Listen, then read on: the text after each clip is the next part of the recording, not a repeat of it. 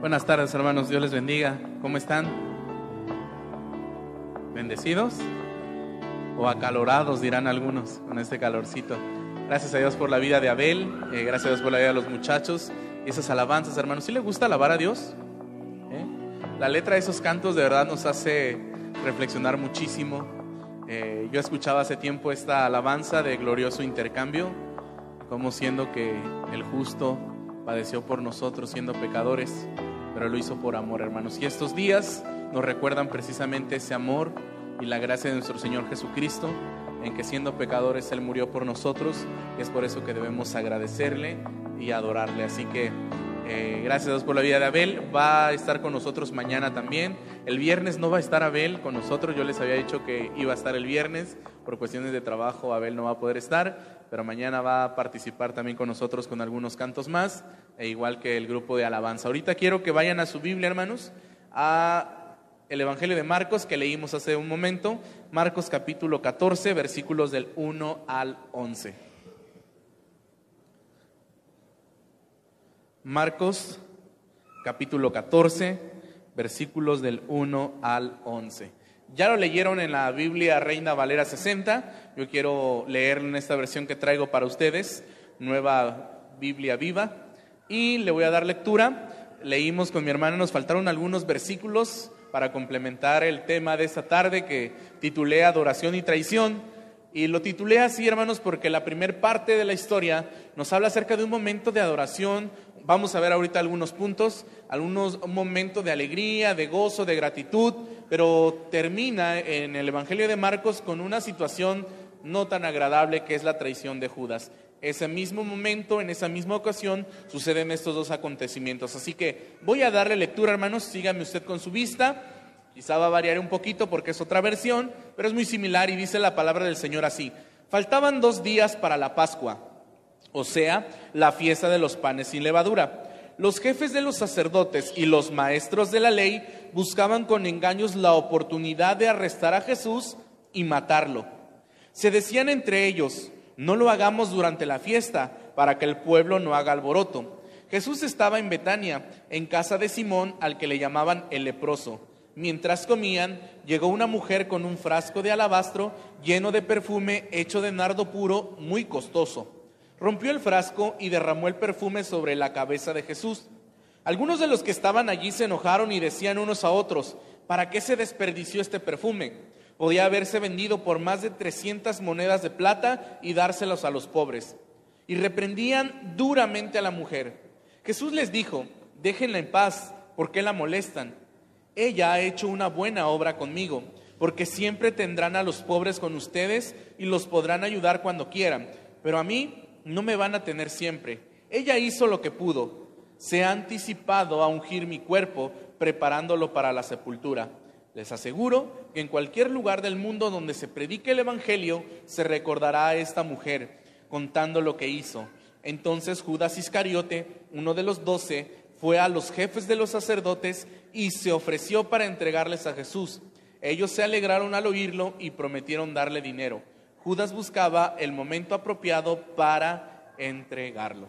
Les decía hace un momento, hermanos, una lectura y un episodio donde nos deja ver dos actos muy contrastantes. Por un lado, hermanos, un momento de adoración, un momento de alegría, y por otro, hermanos, un instante que iba a marcar eh, el ministerio de Jesús, la traición. Y vamos a hablar, quienes eh, tengo su número de teléfono, estaba compartiendo y me tocó enviar el devocional de esto, hablando acerca de la traición de Judas, hablando de los tres años que Judas estuvo con Jesús y en ningún momento, hermanos, eh, hubo algún tipo de arrepentimiento. Pero quiero mencionarles, hermanos, acerca de cómo la gente, cómo nosotros como cristianos vivimos, comprendemos esta última semana de Jesús aquí en la tierra. Basándonos en, la, basándonos en la historia que acabamos de leer, vamos a ver a los personajes, hermanos, cómo vivían. Si usted leyó, dice que faltaban dos días para la Pascua. Se estaban preparando, hermanos.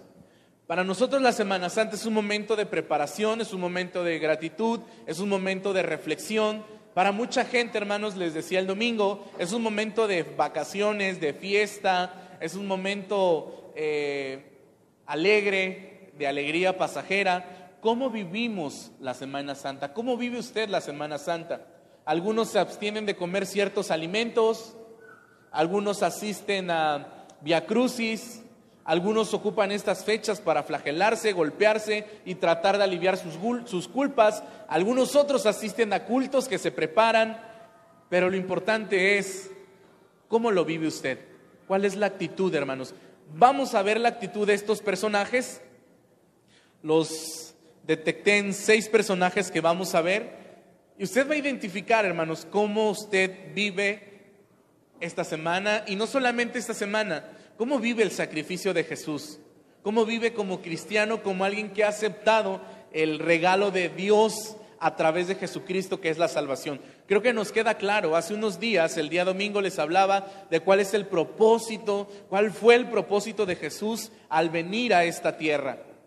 Y no fue para que, les decía el día domingo, para que todos fuésemos ricos, para que todo nos fuera bien, para que no nos pasara nada, para que no nos enfermáramos jamás. Ese no fue el propósito de Jesucristo al venir a la tierra. El propósito de Jesucristo fue claro, hermanos, venir a salvarnos.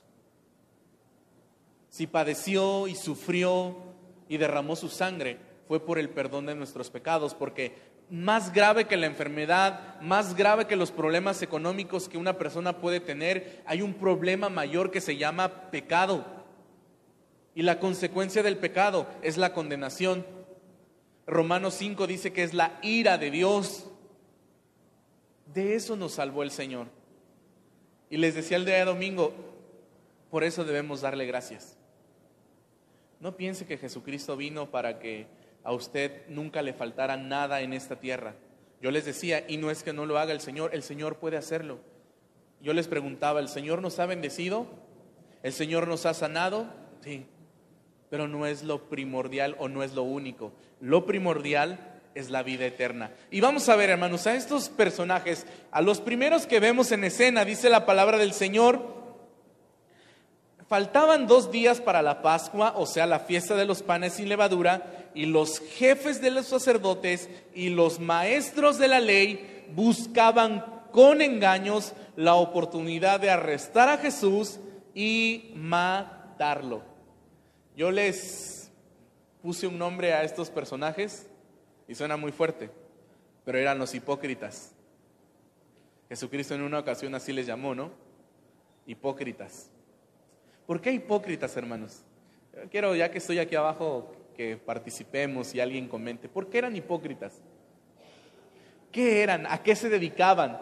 Dice la palabra que estaban los jefes de los sacerdotes y los maestros de la ley. ¿Por qué, por qué serán hipócritas? ¿Ok? Ok, porque decían que conocían la ley, pero no solamente decían que la conocían, hermanos. Decían que amaban la ley, enseñaban la ley, transcribían la ley, hermanos. Era gente que conocía la ley de Dios más que cualquier persona del pueblo. La habían leído más de una vez, hermanos. Les vuelvo a decir, la enseñaban sabían lo que Dios había escrito en la ley, pero no vivían lo que decía la ley. En diferentes ocasiones hemos hablado de los fariseos, eh, de los jefes, hemos hablado de los escribas, y cómo había una incongruencia, hermanos. Ellos habían, eh, habían leído muchas veces la ley, pero escuche su sentir, buscaban con engaños arrestar a Jesús y matarlo. Había en su corazón, hermanos, mentira y había en su corazón deseos de matar a alguien. Eso sí, faltaban dos días para la Pascua y había que mantenerse bien ante los ojos de las personas. Por eso dice, no durante la fiesta porque se nos va a alborotar el pueblo. Por fuera parecían personas que cumplían la ley, pero por dentro, hermanos, estaban bien podridos. Por eso llamé a este primer grupo los hipócritas. Así lo vivían, hermanos, de una manera hipócrita. Y eso nos hace pensar, hermanos, ¿cómo, cómo vivimos nosotros esto? ¿Qué pasa? Yo les decía, y suena fuerte porque es a veces cierto, mucha gente que acude a servicios que se hacen en las iglesias, mucha gente que acude a Via Crucis y a cuestiones así. Pero ¿cómo está su corazón? Gente que se abstiene de comer ciertos alimentos, pero en su corazón hay mucho odio. Gente que muchas veces asiste aún a las iglesias, pero ¿cómo está su corazón, hermanos? Una de las cosas que Jesús nos enseña es hacer, a tener un corazón limpio. Jesús, hermanos, nunca fue hipócrita. Jesús, hermanos, siempre nos mostró amor genuino y le mostró a las personas un amor genuino. En su corazón desbordaba amor. Jesús nunca dio lugar, hermanos, al rencor, siempre perdonó. ¿A poco no, hermanos? Lo ofendían, le decían y nunca ofendió, hermanos. Cuando tuvo que perdonar, el día viernes vamos a hablar acerca del perdón. Cuando tuvo que perdonar, ¿qué hizo, hermanos? Perdonó. Yo le pregunto, hermanos, ¿alguien de ustedes en esta tarde trae algún rencor en su corazón? No me diga. ¿Trae alguna amargura en su corazón? ¿Trae alguna tristeza? Porque aparte, hermanos, una de las cosas que veo en Jesús, y lo leemos como leíamos el domingo, que en una ocasión o en varias ocasiones Jesús lloró, lloró por su pueblo, lloró por su amigo, lloró por Jerusalén, pero también lo leemos, hermanos, que se gozaba, se alegraba, era un hombre que disfrutaba, hermanos, que se reía, que se regocijaba. Así es la vida de un verdadero cristiano que sabe lo que Cristo ha hecho por él, que no da lugar al rencor. Vuelvo a preguntarle, ¿alguno de ustedes viene con un poquito de rencor en su corazón? ¿De amargura? ¿De falta de perdón? Jesucristo no nos enseñó eso. Cuando vengamos, hermanos, yo siempre, cada que vengamos a la iglesia, debemos venir con un corazón limpio. A pedirle al Señor que nos ayude a perdonar, que nos ayude a sacar de nuestro corazón todas esas cosas que veíamos en el libro de Hechos, que el diablo va poniendo y va haciendo que nuestro corazón se llene. ¿Se, acuerde, ¿Se acuerda, perdón, que eso fue lo que Pedro le dijo a Ananías y a Zafira?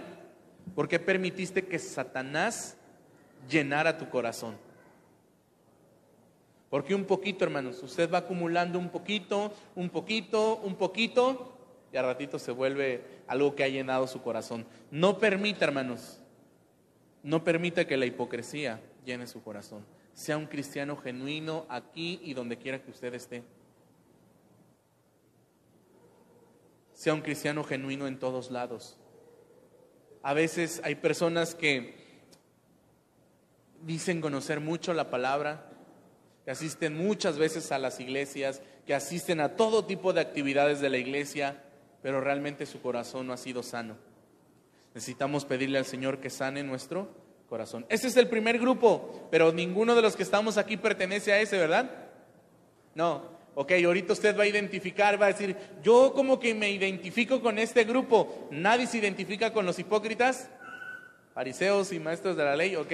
Vamos con los segundos, hermanos. Yo le puse así, el agradecido. Agradecido, no mal agradecido. El agradecido, porque Jesús llega, hermanos, a Betania, a casa de Simón, al que le llamaban el leproso. Dice la reina Valera, el que había sido leproso. Muchos comentarios, hermanos, afirman que ese hombre había sido sanado por Jesús. Era la única manera en que estuviera Jesús invitado en su casa, que pudieran entrar, que pudieran convivir, porque realmente, hermanos, solamente Jesús pudo haberlo sanado. Y este hombre, después de haber recibido, hermanos, este milagro del Señor, invita a Jesús a su casa. Como una señal de agradecimiento por lo que Jesús había hecho por él. Y lo hace, hermanos, y, digo que es un acto de gratitud y es un acto de valor, porque si usted recuerda, hermanos, lo que les comentaba, los fariseos y mucha gente quería matar a Jesús. Y algunos, creo que es el Evangelio de Juan que menciona que también querían matar a Lázaro. O sea, estaban llenos de odio, estaban llenos de rencor y quizá hasta este Simón de leproso podía haber salido involucrado. Pudo haber salido involucrado, hermanos, pero se atreve por gratitud y con valor, invita a Jesús a su casa. Y por eso le titulé a él el agradecido. Y esto me hace pensar, hermanos, que la Semana Santa nos recuerda ser agradecidos con Dios. Nos recuerda que debe haber agradecimiento. Y hay algo que yo he remarcado muchas veces cuando hablo acerca del agradecimiento. No es lo mismo sentirte agradecido que agradecer. Esto se los compartía cuando veíamos la historia de los leprosos, ¿no? Uno fue el que regresó. Yo les preguntaba, ¿no cree usted que aquellos nueve se sintieron agradecidos, hermanos? Quizás sí, pues, ¿quién los había sanado? ¿Quién les había ayudado? ¿Quién se había acercado a ellos? Nadie. Quizás se sintieron agradecidos, pero no hicieron nada por agradecer. Por eso yo les decía, una cosa es sentirte agradecido y otra cosa es agradecer. Y lo que Simón nos enseña, hermanos, es lo que el Salmo 100 nos recuerda. Dice el Salmo 100 que entremos por sus puertas agradecidos o con acciones de gracias.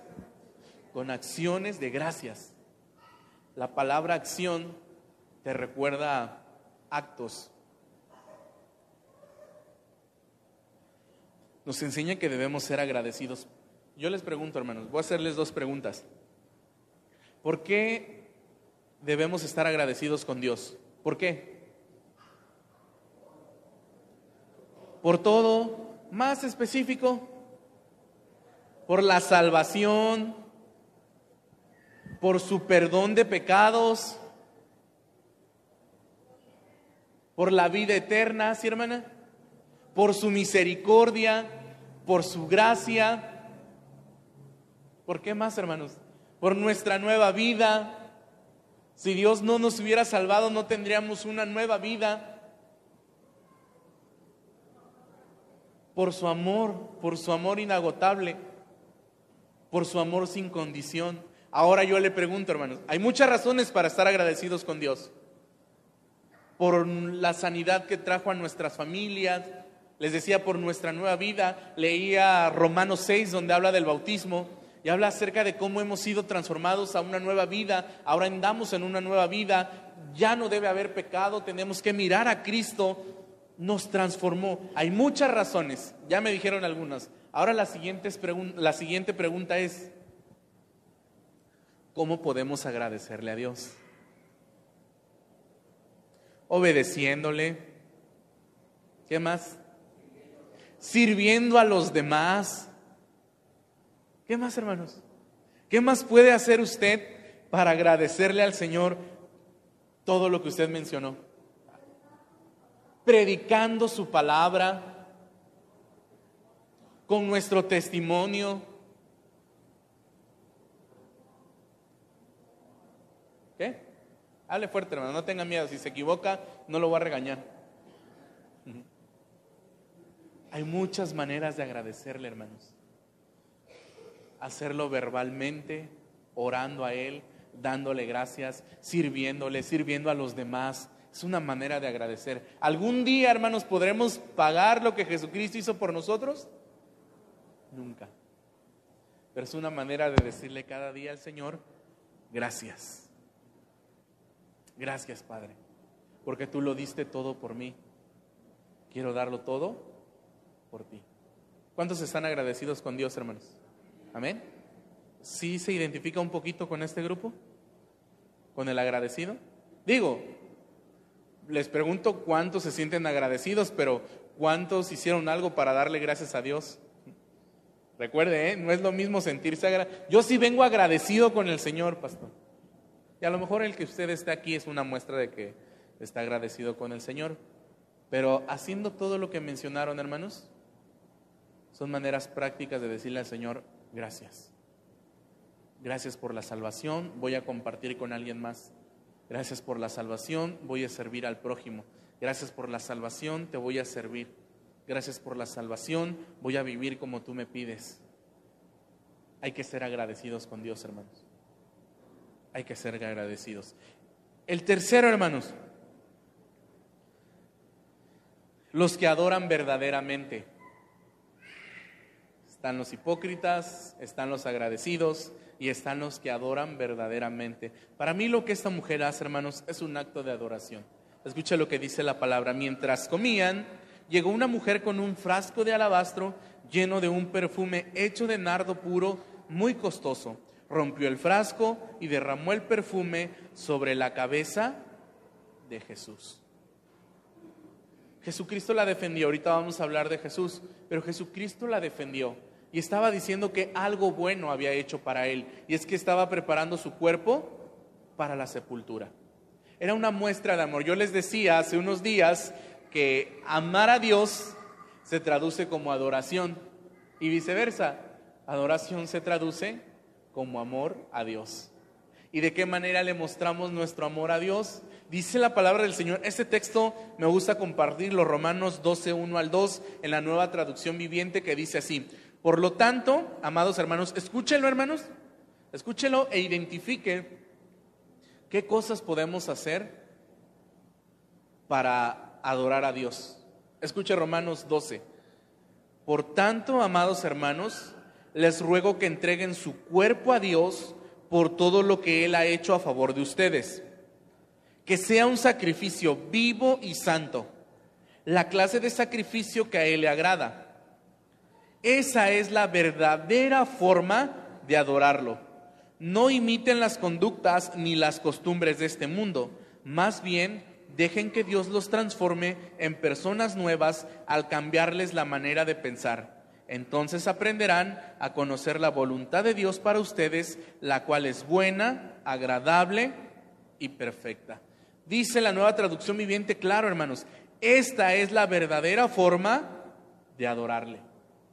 Se lo repito y usted me va a decir ahorita, podemos adorar a Dios de esta manera. Nuevamente, por lo tanto, amados hermanos, les ruego que entreguen su cuerpo a Dios por todo lo que Él ha hecho a favor de ustedes, que sean un sacrificio vivo y santo, la clase de sacrificio que a Él le agrada. Esta es la verdadera forma de adorarlo. No imiten las conductas ni las costumbres de este mundo, más bien dejen que Dios los transforme en personas nuevas al cambiarles la manera de pensar entonces aprenderán a conocer la voluntad de Dios para ustedes, la cual es buena, agradable y perfecta. Dígame cuáles son algunas maneras de adorar a Dios, hermanos. Porque yo les decía hace unos días, adorar a Dios no es cantar alabanzas lentas. Oh, pastor, es un momento de adoración cuando pasan con los cantos más lentos y puedo levantar mis manos y cerrar mis ojos. Eso es parte de la adoración, pero eso no es la adoración únicamente. ¿De qué manera adoramos a Dios, hermanos? ¿Cómo, hermano? Hacer justicia y amar misericordia, ¿sí? Humildad, siendo humildes. ¿Qué más, hermanos? ¿De qué manera adoramos a Dios? con nuestras buenas acciones. Dice la palabra que debemos entregar nuestro cuerpo como un sacrificio vivo, santo. Recuerda, hermanos, la manera de adorar en el Antiguo Testamento era dónde? ¿Dónde tenía que ir el pueblo a adorar? A Jerusalén, específicamente al templo. La manera de adorar a Dios, hermanos, era haciendo sacrificios, era quemando incienso, eran las maneras de adorar a Dios. Dice Jesús, ahora ustedes tienen que entregarse como un sacrificio vivo, santo. No hay, escuchen, no, me, no vaya a entender mal esto, no hay necesidad de que adoren exclusivamente en el templo. Ustedes ahora necesitan adorar. ¿En dónde, hermanos?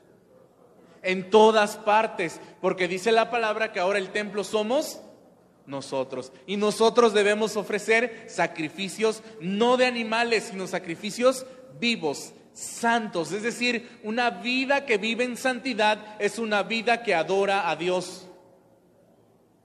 Usted puede venir y puede cantar, dar su diezmo, dar su ofrenda, participar en un ministerio, pero si usted no está viviendo en santidad, hermanos, usted no está adorando a Dios realmente.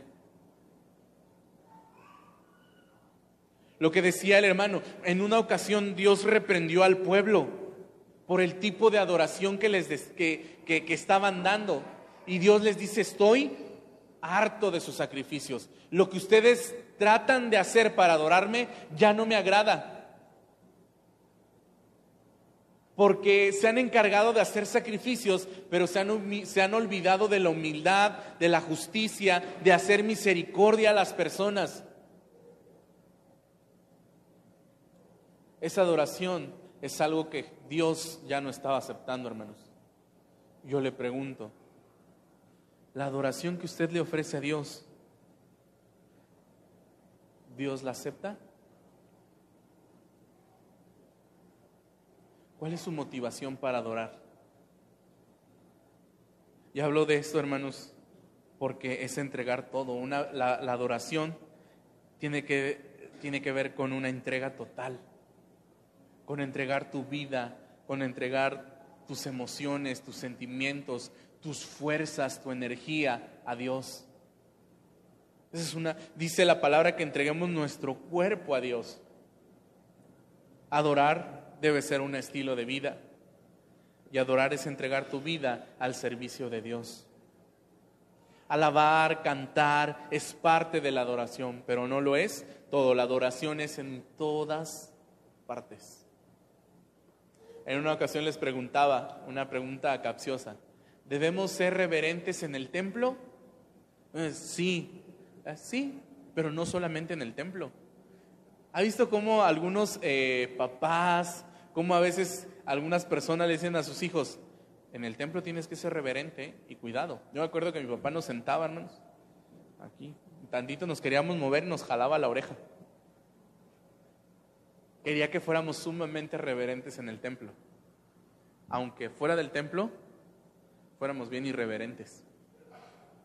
No le enseña a su hijo a ser reverente en el templo solamente. Enséñele a ser reverente en todos lados. Yo he escuchado a veces muchachos que aquí no escuches música mundana. Allá afuera si quieres, escúchala.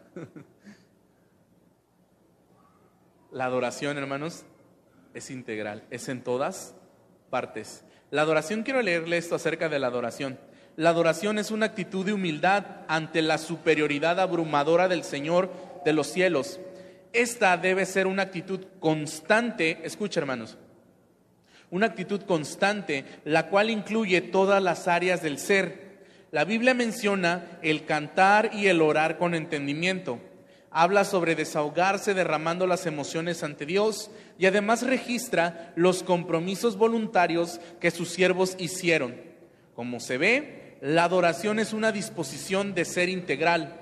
Así, una alabanza emotiva, pero que no lleva una transformación de vida, es en el menor de los casos incompleta y en el peor de los casos una hipocresía. Está fuerte esto. Te lo voy a leer otra vez. La adoración es una actitud de humildad ante la superioridad abrumadora del Señor. ¿A poco no? Adorar es reconocer tu posición delante de Dios. Y tú eres una persona tan humilde y tan pequeña ante la superioridad abrumadora del Señor. Esta debe ser una actitud constante, la cual incluye todas las áreas de tu ser. La Biblia menciona el cantar y el orar con entendimiento en 1 Corintios 14, 26. Habla sobre desahogarse derramando las emociones ante Dios en 1 Samuel 1.15. Y además registra los compromisos voluntarios que sus siervos hicieron. Como se ve, la adoración es una disposición del ser integral. Así, una alabanza emotiva, pero que no lleva a una transformación de vidas, es, en el menor de los casos, incompleta y en el peor de los casos, una hipocresía. Así que, si usted adora al Señor, pero no lo hace con entendimiento y con un deseo de ser transformados, su adoración está incompleta. Si usted dice que cantar a Dios es algo hermoso, pero su vida no refleja que Cristo la ha transformado, entonces está incompleta o en el peor de los casos, dice, es una hipocresía. Así que adoremos a Dios verdaderamente, hermanos. Rindamos nuestra vida, rindamos nuestro ser ante Él. Yo no sé qué qué área de su vida usted necesita entregarle al Señor, pero entréguesela para que su adoración sea genuina. Rápidamente, hermanos, si hay verdaderos adoradores, como que no los escuché, como que muy decididos. ¿Su adoración es adoración verdadera a Dios, hermanos? Vamos con el punto número cuatro. Los ignorantes. Yo le titulé Los ignorantes. Escucha lo que dice la palabra después de que esta mujer derrama su perfume en adoración a Dios. Dice, algunos de los que estaban allí se enojaron y decían unos a otros, ¿para qué se desperdició este perfume? Podía haberse vendido por más de 300 monedas de plata y dársela a los pobres. Y reprendían duramente a la mujer. Y yo digo que lo decían, hermanos, con una actitud de ignorancia, porque realmente no conocían quién era Jesús y lo que había de hacer Jesús. Y cuando no conoces algo, ¿a poco no es cierto, hermanos? Cuando no conoces algo en específico, lo único que te queda es criticar. Y estos hombres es lo que hacen, empiezan a criticar la adoración de la mujer porque no sabían lo que estaba haciendo y porque no sabían lo que a Jesús le iba a acontecer. Cuando no conoces algo, en cierta parte pues, ignoras, eres un ignorante. Y esto es lo que pasó con ellos. Por eso la crítica, porque desconocían, hermanos, lo que Jesús sabía de hacer. Pero Jesucristo mencionó algo, hermanos. Escuche esto en Juan 14, 20 al 21. En aquel día vosotros conoceréis que yo estoy en mi Padre y vosotros en mí y yo en vosotros. El que tiene mis mandamientos y los guarda, ese es el que me ama. Y el que me ama será amado por mi Padre y yo le amaré y me manifestaré a él. Ellos no conocían quién era Jesús. Muchos de sus discípulos le estaban conociendo. Pero cuando las personas no conocen a Jesús, no pueden ofrecer algo bueno a Jesús, más que críticas, más que malos comentarios. Yo no sé cuántas veces usted, antes de ser cristiano, habló mal de Dios. Hay algunos que antes de conocer a Jesús hablaban mal de Jesús y de la religión y de los cristianos. Quizá en nuestra ignorancia, hermanos, ofendimos a Dios. Y lo mismo pasa con estas personas. Algo que yo les he compartido es conozcamos a Dios. ¿Qué tanto conoce usted a Dios? ¿Qué tanto conoce a Jesús? ¿Qué tanto conoce a su rey? Le decía yo el día domingo. Porque entre más conozcamos a Dios, hermanos, mejores adoradores, mejores servidores seremos para Él. Así que yo le invito, hermanos, a conocerle. Eh, quien conoce a Dios, conoce al Padre. Quien conoce a Dios sabe lo que Dios pide de Él. ¿Dónde conocemos a Dios, hermanos? En su palabra. A través de su palabra conocemos a Dios. A través de las circunstancias que vivimos conocemos a Dios. Así que no sienta temor cuando pase alguna situación difícil, porque ahí va a conocer a Dios. ¿Se acuerda de Job? ¿Dónde conoció más Job a Dios, hermanos? al final de todo lo que había pasado, de cada prueba, de cada situación difícil, Job conoció más a Dios. ¿A poco no? ¿No termina diciendo eso Job? De oídas te había oído, pero ahora mis ojos te ven. ¿Usted había pensado en esto? A veces las pruebas nos duelen, hermanos, nos entristecen, nos preocupan, nos angustian. Pero hay dos cosas que vemos en esto, hermanos. Una es que conocemos más a Dios. Y la segunda es que podemos ver su gloria en nuestras vidas. ¿Se acuerda qué pasó después con Job? El Señor lo bendijo. Lo conoció y el Señor lo bendijo grandemente. Así que si usted está pasando por una prueba difícil, tómese de la mano de Dios. Quizá va a haber momentos en los cuales se sentirá sumamente presionado como se sintió Job. Porque hubo un momento en el que Job le reclamó a Dios. Hubo un momento en el que Job se sintió sumamente angustiado y le reclamó a Dios. Y Dios le da una buena pasadita. Y Job aprende a conocer a Dios. Así que conozcamos a Dios, hermanos, a través de su bendita palabra y a través de cada una de las acciones que vivimos. Conozca quién es Dios. Cinco, vamos a ver a Jesús, el Salvador lleno de benevolencia. Escuche lo que hace Jesús. Jesús les dijo, déjenla en paz, ¿por qué la molestan? Ella ha hecho una buena obra conmigo, porque siempre tendrán a los pobres con ustedes y los podrán ayudar cuando quieran, pero a mí no me van a tener siempre. Ella hizo lo que pudo, se ha anticipado a ungir mi cuerpo preparándolo para la sepultura. Les aseguro que, en cualquier lugar del mundo donde se predique el Evangelio, se, se recordará a esta mujer contando lo que hizo. Algo que yo veo aquí, hermanos, es que el Señor a pesar de no necesitar nada de nosotros. ¿Usted está de acuerdo con esto, hermanos? ¿El Señor necesita algo de nosotros? No. Aun si nosotros le dejáramos de adorar, Él sigue siendo Dios. ¿Se acuerda lo que decíamos el domingo, lo que decía la lectura, cuando los fariseos le dicen a Jesús, dile a tus discípulos que se callen? Y Jesús dijo, aun si estos se callaran, las piedras hablarían.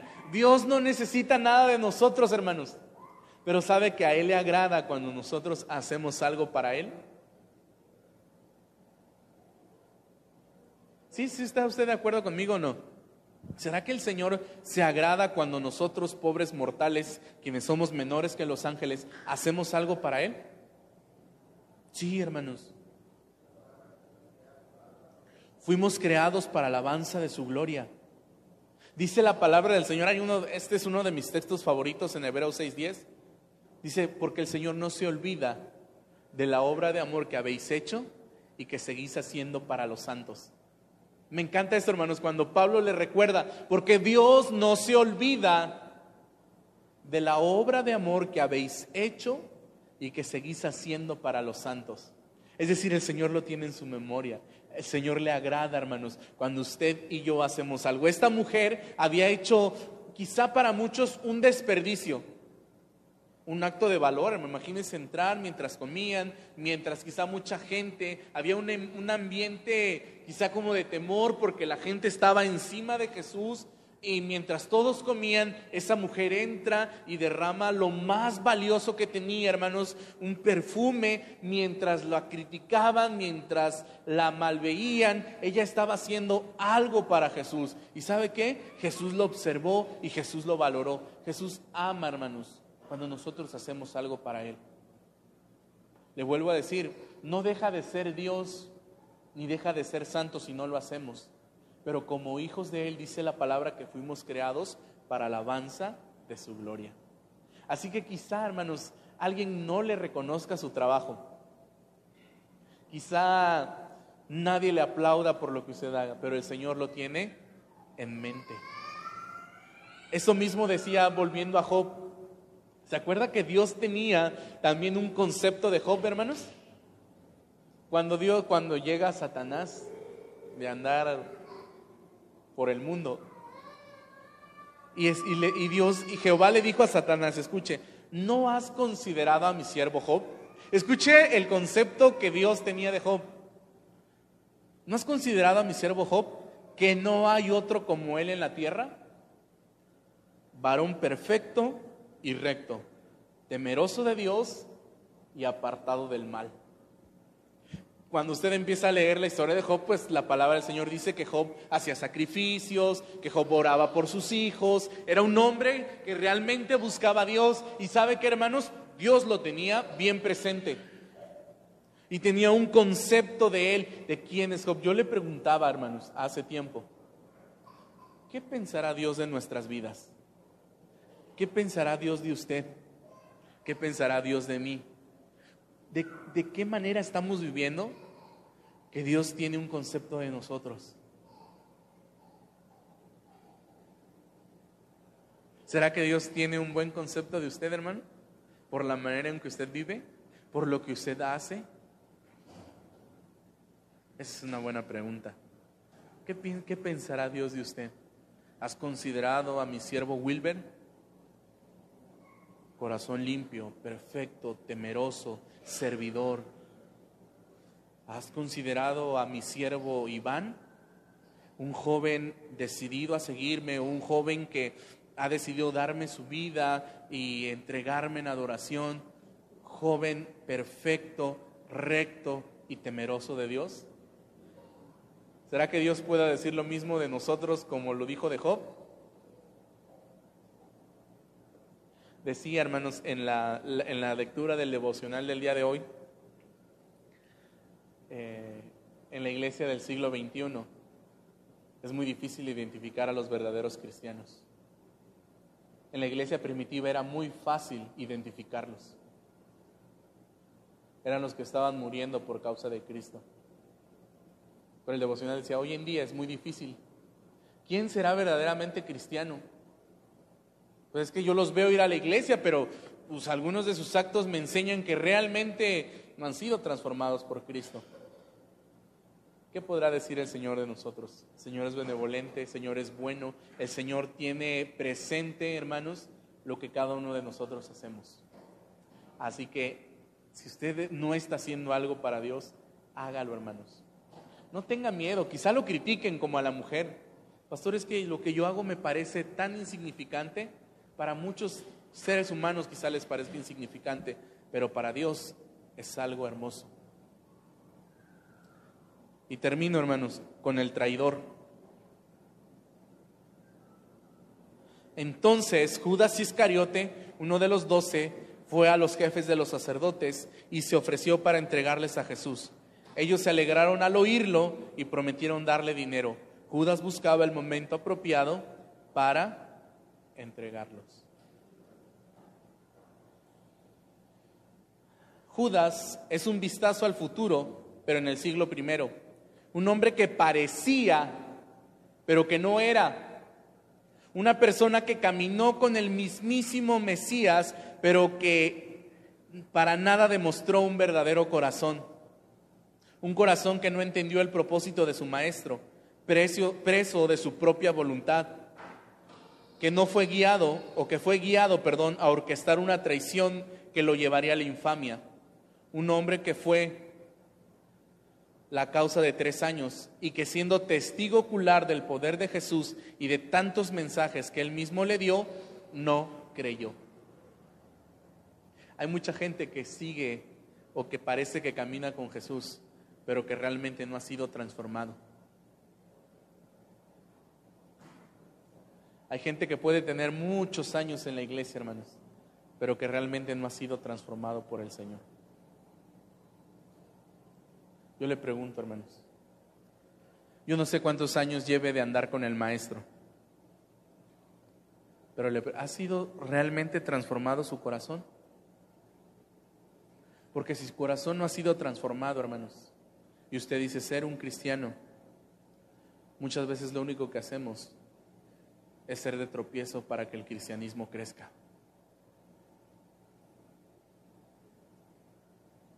Yo espero que usted esté siendo transformado por el Señor. En el devocional de, de hoy decía esto, en la parte de la lectura, este complot, este complot de Judas, que Judas tramó, me recuerda en Semana Santa que la cizaña y el trigo crecen juntos y que se requiere entereza para hablar con Dios y decir, examíname Dios y conoce mi corazón, pruébame y conoce mis pensamientos, señálame lo que en mí te ofende y guíame por la senda de la vida eterna.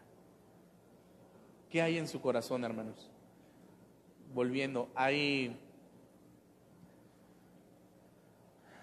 gratitud, hay adoración, hay hipocresía, hay rencor. Escuche lo que dice el salmista y esta es una buena oración para decirle al Señor, examíname Dios y conoce mi corazón. Pruébame y conoce mis pensamientos. Señálame lo que en mí te ofende y guíame por la senda de la vida eterna. ¿Qué hay en su corazón, hermanos? Algo que vemos en el corazón de Judas es que había ambición. ¿Sí se acuerda? No lo menciona Marcos, pero creo que es el Evangelio de Juan el que menciona que Judas fue el que habló, hermanos, que Judas fue el que dijo, ¿por qué se ha hecho ese desperdicio? Porque él era tesorero, pero dice que sustraía de lo que se recaudaba. Había en su corazón ambición. Por eso es bueno preguntar qué hay en mi corazón a pesar del tiempo que estuvo con Jesús, a pesar de ver, hermanos, lo que Jesús hacía y escuchar lo que Jesús decía, nunca fue transformado. Hay mucha gente que ha estado años en la iglesia y nunca ha sido transformado. ¿Qué hay realmente en su corazón? Adoración, agradecimiento, o quizá una necesidad de ser transformados por Jesús. Les invito a que oremos. Padre, usted conoce nuestro corazón. En, este, en esta breve lectura que hemos hecho, Señor, nos damos cuenta del tipo de personas que había. Había gente, Padre, que aparentaba amar la ley, que aparentaba, Señor, eh, tener una religión, pero sus actos y lo que había realmente en su corazón nos dejan ver, Señor, que eso no es lo que usted pide. Usted nos pide amar, usted nos pide perdonar, pero ellos tenían odio en su corazón y deseos de matar a alguien, de matar a un inocente, de matarlo a usted. Padre, pero también vemos que había gente agradecida. Aquel hombre que había sido leproso y que usted había sanado, ahora en actitud de agradecimiento lo invitaba a comer. Padre, nosotros deberíamos estar sumamente agradecidos, porque usted nos rescató estando en la condenación. Dice su palabra que estábamos sin Dios y sin esperanza en este mundo. Pero dice su palabra que ahora somos su pueblo, que somos coherederos juntamente con Cristo. ¿Cómo no agradecerle, Señor? ¿Cómo no servirle? ¿Cómo no compartir su preciosa palabra con otros en actitud de agradecimiento por todo lo que usted es y todo lo que usted hace? Padre, enséñenos a ser verdaderos adoradores, a adorar en espíritu y en verdad, a ofrecer nuestra vida como un sacrificio vivo, santo y agradable a usted. Queremos adorarle, queremos que nuestro corazón surja, fluya, Señor, un deseo de adorarle con todo nuestro ser, con todo nuestro cuerpo, Señor. Padre, ayúdenos a conocerle cada día más. La ignorancia, Padre, muchas veces nos hace criticar, nos hace alejarnos, nos hace inútiles. Pero el conocerle, Señor, y sabemos que vivimos para su gloria, nos hace efectivos, Señor. Nos hace recordar que todas nuestras acciones y palabras tienen que ser para glorificarle, Señor. Que el deseo suyo, Padre, es que cada cristiano le glorifique y que su nombre sea glorificado en todo el mundo. Eso es lo que usted pide, Señor. Y lo aprendemos cuando le conocemos, Señor. No queremos ser ignorantes, queremos que nuestro corazón esté lleno del conocimiento suyo. Gracias, Padre, porque nos recuerda que quizá los pequeños actos que hacemos, Señor, quizá hay gente que lo menosprecia, quizá hay gente que lo critica, pero cuando lo hacemos de corazón, cuando lo hacemos con las motivaciones correctas, usted lo recibe, Señor reciba nuestra adoración y enséñanos a ser verdaderos adoradores. Y si hay algo en nuestro corazón que necesita ser transformado, transfórmelo. Ayúdenos, Padre, como decía el salmista, a darnos cuenta en qué estamos fallando, Señor. Y poder enmendarlo, Padre. Porque queremos honrarle, porque queremos glorificarle, porque queremos realmente, Señor, agradecerle el sacrificio hecho en la cruz del Calvario. Usted entregó su vida preciosa por nosotros, Señor. Dio lo mejor. Nosotros queremos dar y hacer lo mejor para usted. Gracias, Padre, porque estos días nos recuerdan la verdadera adoración que debemos dar a usted. No queremos ser, Padre Santo, personas que aparentan como Judas. Queremos que a través de nuestras vidas la gente pueda ver a Jesús, a ese Dios de amor, a ese Dios poderoso, a ese Dios que merece la mejor adoración. Le doy las gracias y bendigo su santo nombre en Cristo Jesús. Amén, Señor.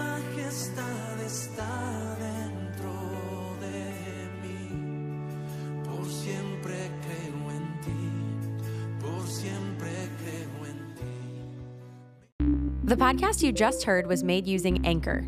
Ever thought about making your own podcast? Anchor makes it really easy for anyone to get started. It's a one stop shop for recording, hosting, and distributing podcasts. Best of all, it's 100% free. Sign up now at anchor.fm slash new. That's anchor.fm slash new to get started.